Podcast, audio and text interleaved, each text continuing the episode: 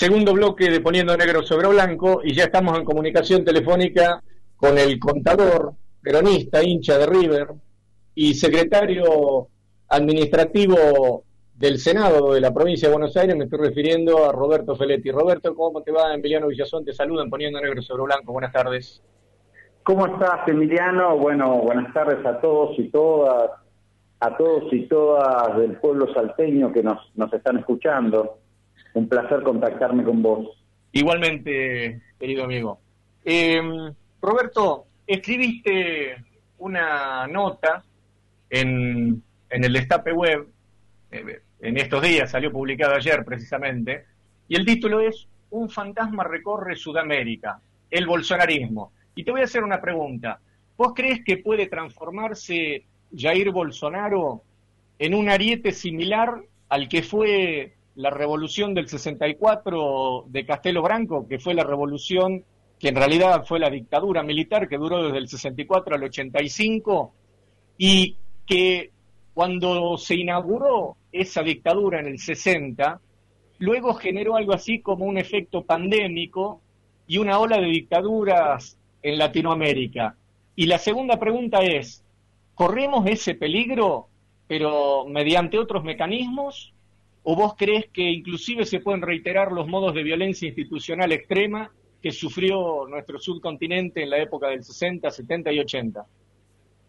Mira, primero que ese es un pronóstico, a mí no me gusta saludar con sombrero de otro, sino de un intelectual, político, militante que yo respeto mucho, que es Miguel Bonazo, aunque no comparta todo lo que él señala, él, él, él planteó eso en una, en una reflexión interesante, que Brasil eh, eh, puede ser o puede operar la figura de Bolsonaro y el mecanismo como llega Bolsonaro a un símil este, dictadura militar del 64 que fue vista como una dictadura militar, por lo menos en sus comienzos y durante mucho tiempo una dictadura militar desarrollista, ¿no? Con, con alto grado de industrialización, con gran cantidad de obras públicas y por supuesto con un modelo muy excluyente. Brasil y esencialmente lo que yo digo en la nota es que está en esa tensión, que eh, está en la posibilidad que el régimen que intenta armar Bolsonaro, que ha entrado en tensión respecto de lo que el ministro Guedes, en su momento, el ministro más neoliberal, que todavía por supuesto está en funciones, había planteado el año pasado, bueno, eso se ha frenado, la pandemia ha hecho un giro de mayor expansión del gasto público, eso ha impactado sobre los sectores de menores ingresos y esos sectores de menores ingresos han contribuido, por lo menos según dicen las encuestas, a levantar una caída popularidad de Bolsonaro. Es decir, lo que yo estoy viendo es que no es un dato que no se va a legitimar probablemente el régimen de Bolsonaro, y si no se legitima, la posibilidad de exportar a nuestros otros países modelos de este nacionalismo de exclusión, de contención con eh, recursos del Estado, pero a la vez una salida que, bueno, hoy está en duda si va a ser muy aperturista o vuelve a ser industrialista. Digo, no es un dato, no es un dato a pesar de la catástrofe sanitaria que vive Brasil, que el régimen de Bolsonaro, con la forma en que llega, llega a partir de una destitución, llega a partir de encarcelamiento, del offer sí, de y que instala un esquema eh, muy solapado de violencia política o de, o de acciones eh, eh, contra los opositores de un modo muy, muy singular. no es un dato de la realidad que eso no pueda llegar a repetirse o legitimarse. Vamos a ver, digo, pensemos que tenemos un antecedente muy negativo en el caso de Bolivia, y pensemos que tenemos toda la región bajo fuego, porque Venezuela está bloqueada, Colombia está militarizada con asesinatos de dirigentes sociales reiteradamente, Pero... en Ecuador Correa marchó al exilio y Jorge Glass, el vicepresidente Lenín Moreno, está preso. En Perú no hay un presidente elegido por los votos y uno de sus líderes, que nos gustará más o menos, pero no dejó de tener presencia importante. Alan García terminó suicidado en su casa. Y cerraron el eh, Congreso también. y cerraron el Congreso. Chile tuvo una sublevación popular reprimida al mejor estilo del pinochetismo, con lesiones severas en, los manifestantes.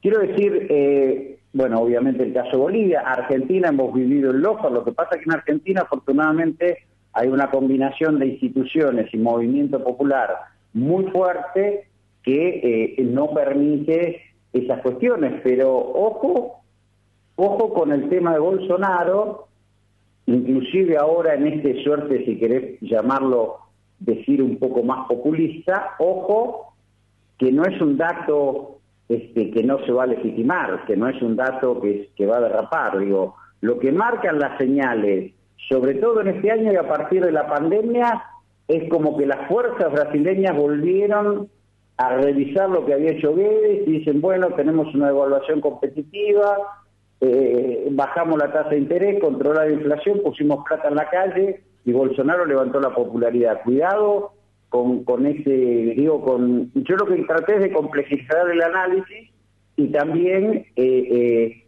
alertar sobre esto que comparto lo que en su momento dijo Miguel Bonazo, la reflexión de Miguel Bonazo, ¿no?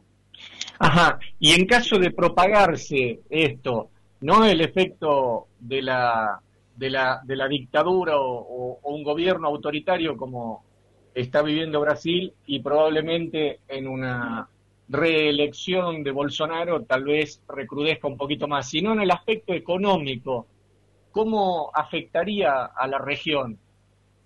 Y yo creo que Brasil es muy determinante en los tiempos, en los primeros 15 años de nuestro siglo, en los tiempos de donde, donde eh, Brasil y Argentina, al calor de Néstor y de Lula, eh, articulan finalmente el Mercosur como un modelo Estado-Estado, deja de ser un modelo empresa-empresa y se convierte en un modelo Estado-Estado.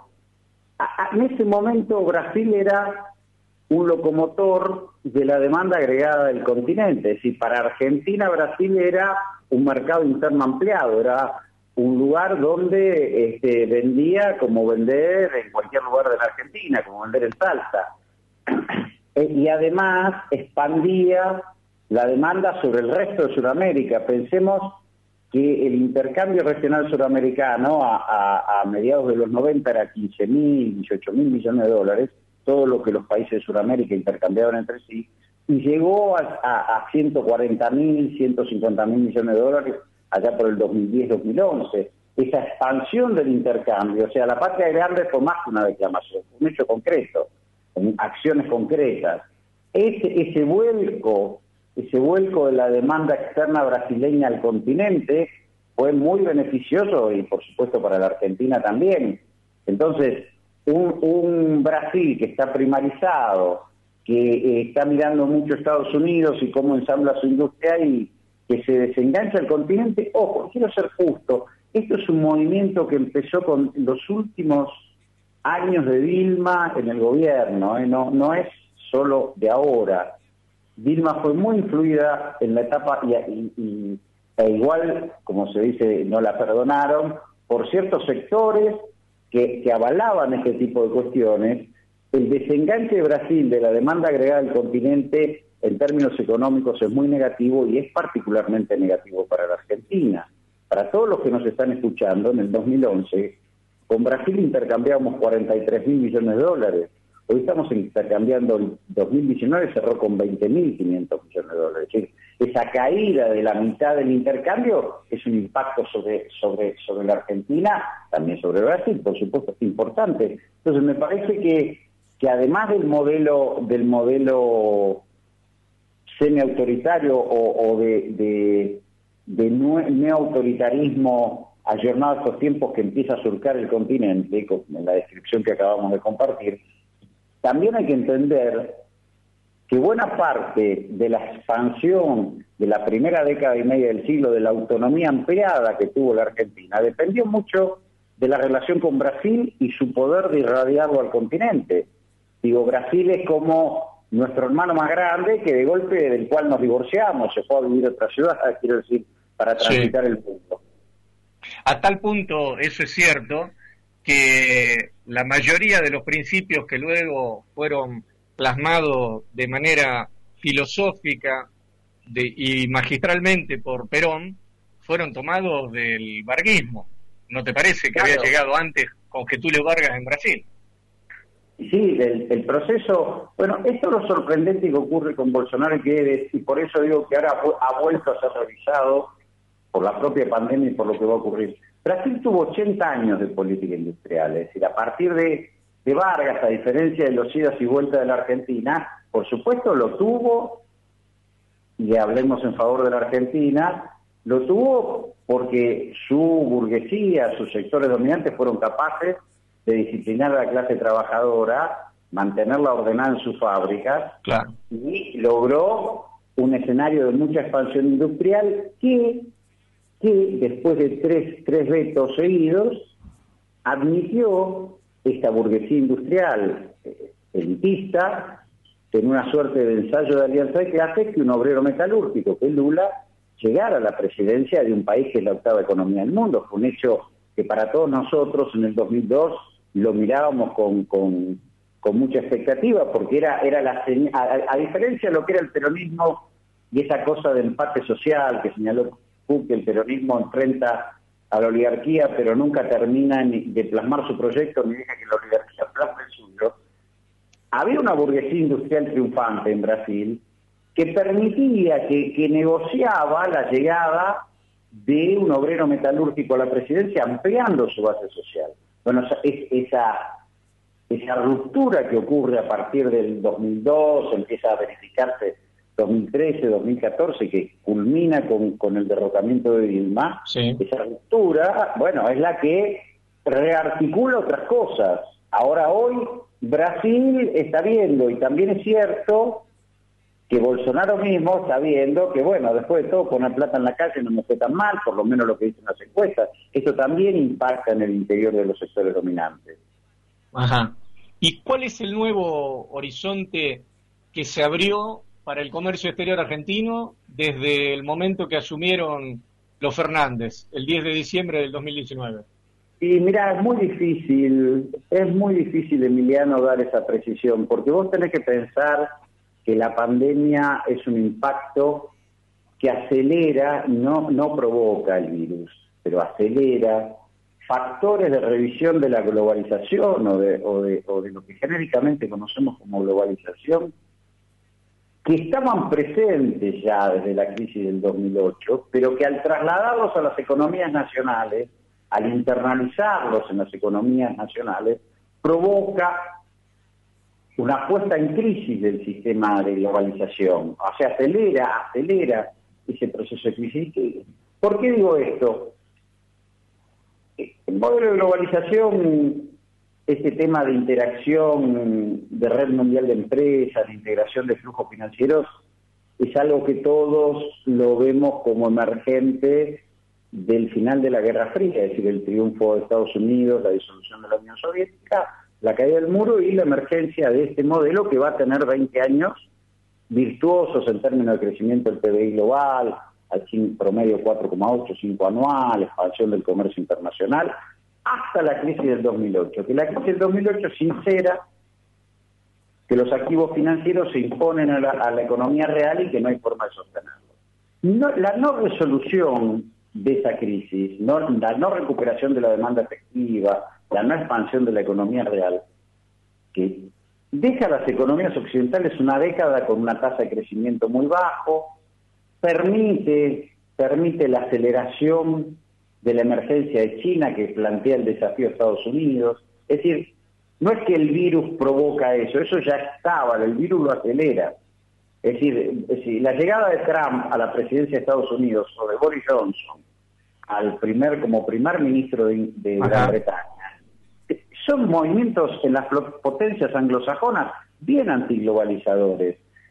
Trump, ¿qué hace? Redefine el NAFTA, uno de los tratados fundantes del modelo globalizador, que era el Tratado de América de Libre Comercio de América del Norte, y lo redefine en una clave proteccionista. Y Boris Johnson, ¿qué hace? Golpea Maastricht, otro de los tratados fundantes de la globalización en la Unión Europea, con el Brexit. Entonces, digo, ya estaba planteado. Entonces, cuando uno pregunta, ¿y la inserción internacional de la Argentina? No es que dudo la respuesta, pero no está claro qué mundo vamos a tener. No está claro qué mundo vamos a tener. Es cierto que si vos hoy mirás, decís, bueno, Argentina es complementaria con China frente a la, a al divorcio este que se produce con Brasil, que no es un tema menor. Eh, China, el Asia-Pacífico, me refiero a Indochina, Vietnam, Singapur, eh, Tailandia, eh, Indonesia, África del Norte, el Magreb, digamos, esas zonas, y si uno mira desagregado los números de comercio exterior argentino, son zonas con mucha población y que son compradoras de Argentina. Ahora, eh, eh, estás en un momento de guerra comercial entre Estados Unidos y China muy fuerte, como te digo antes, revisión de los, de los procesos de integración económica de la globalización. Es difícil, es difícil y además es difícil, y acá se, se, dimensiona lo de Brasil, afrontar esto sin nuestro hermano mayor, sin nuestro nuestro compañero de ruta con, el cual afrontamos los primeros 15 años del, del ciclo, ¿no? ¿Y cómo imaginás vos que en este contexto Argentina eh, empieza a encarar la nueva negociación con el Fondo Monetario Internacional luego de acordar con los bonistas? ¿Cómo imaginás esa negociación? Mira, en el corto plazo porque los primeros vencimientos fuertes los tiene en el 2022. En el corto plazo no, no imagino una situación muy áspera. ¿Por qué? Por esto que estamos hablando, los multilaterales o, el mundo multilateral está muy en crisis, hay más de 50 países que están reestructurando su deuda, y el fondo sabe que en la relación con Argentina está flojo de papeles. Es decir, eh, eh, Georgieva sabe que eh, recibió un, crédito de asistencia stand-by en el cual no se cumplieron las metas, los desembolsos del fondo sirvieron para financiar salida de capitales, se le dio lo que se llama la overquote, se le dio mucho más de lo que a Argentina le hubiera correspondido como socio del fondo, de 25 mil millones de dólares se le termina dando 45 mil millones de dólares, es el principal acreedor. Hay una experiencia muy negativa de lo que le pasó a Kruger cuando en el 2001 se puso rígida con Argentina, que tenía que ir a la quiebra, se produjo el estallido, Ann Kruger perdió su carrera y echaron un 20% del staff del fondo vinculado a Latinoamérica por la crisis del 2001, que fue enteramente argentina. Entonces yo creo que la búlgara está operando con cautela, sabe que tiene que cobrar, sabe que hay una aglomeración de vencimientos, pero también sabe que ese crédito fue dado casi este, confesión de parte, relevo de pruebas, lo dijo el otro día, la otra vez un funcionario de Donald Trump, para eh, eh, sostener al gobierno de Macri. Inclusive te digo más, todos la explicación más común es que lo hizo para ver si las elecciones. Y yo te diría que no, que la asistencia del fondo llega, y volvemos a Brasil, para sostener la elección de Bolsonaro, porque el tercer trimestre del 2018, en pleno proceso electoral de Brasil, un derrape del gobierno de Macri hubiera lesionado severamente las posibilidades de Bolsonaro. Entonces yo creo que toda esa asistencia también estuvo mirando la geoestrategia del continente.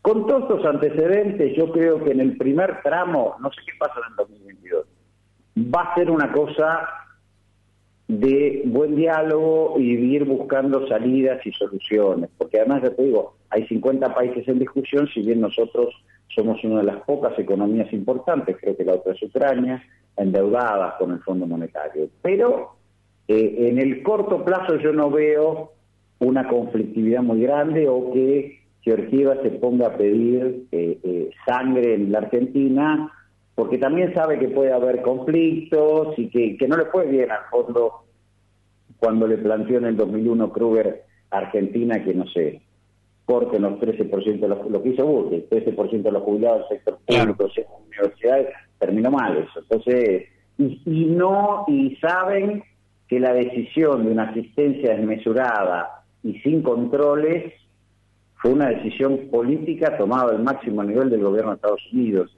y además la que llevó a cabo huyó, que se llama Lagarde. Así que que va a agarrar un fierro caliente. Vamos a ver, vamos a ver. Yo en eso tengo mucha confianza en el ministro Guzmán. Yo creo que más allá de críticas que recibió por derecha y por izquierda, él manejó con mucha solvencia técnica y genuino en la defensa de los intereses nacionales el proceso de reestructuración de deuda. Así que vamos a darle un voto de confianza y ya te digo, no veo hoy en el corto plazo una actitud confrontativa. Vamos a ver, puedo equivocarme, ¿no? Bien, entiendo entonces que la carta de Argentina en la próxima negociación va a ser poner sobre la mesa de discusión una corresponsabilidad entre el FMI y el gobierno argentino, a la cual se suma entre paréntesis Estados Unidos en la política de endeudamiento y fuga que se desarrolló durante el gobierno anterior. Y por lo menos para tener un compás de espera eh, que favorezca el crecimiento económico. Todas estas discusiones son mucho más llevaderas si la economía está desplegada y creciendo.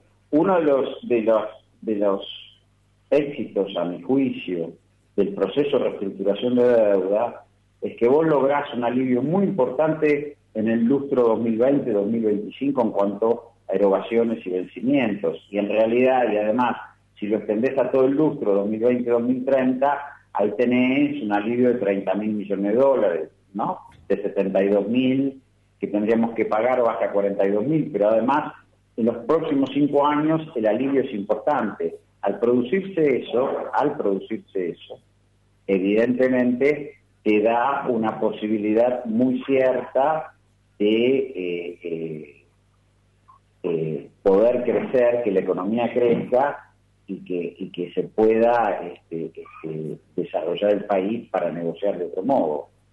Acá si, la economía despega, y yo creo que el año que viene va a ser un año de despegue económico, eh, me parece que bueno vamos a estar en mejores condiciones de discutir. Roberto Felitti, vamos a la última. Y el 22 de agosto es un día duro dentro de las efemérides peronistas.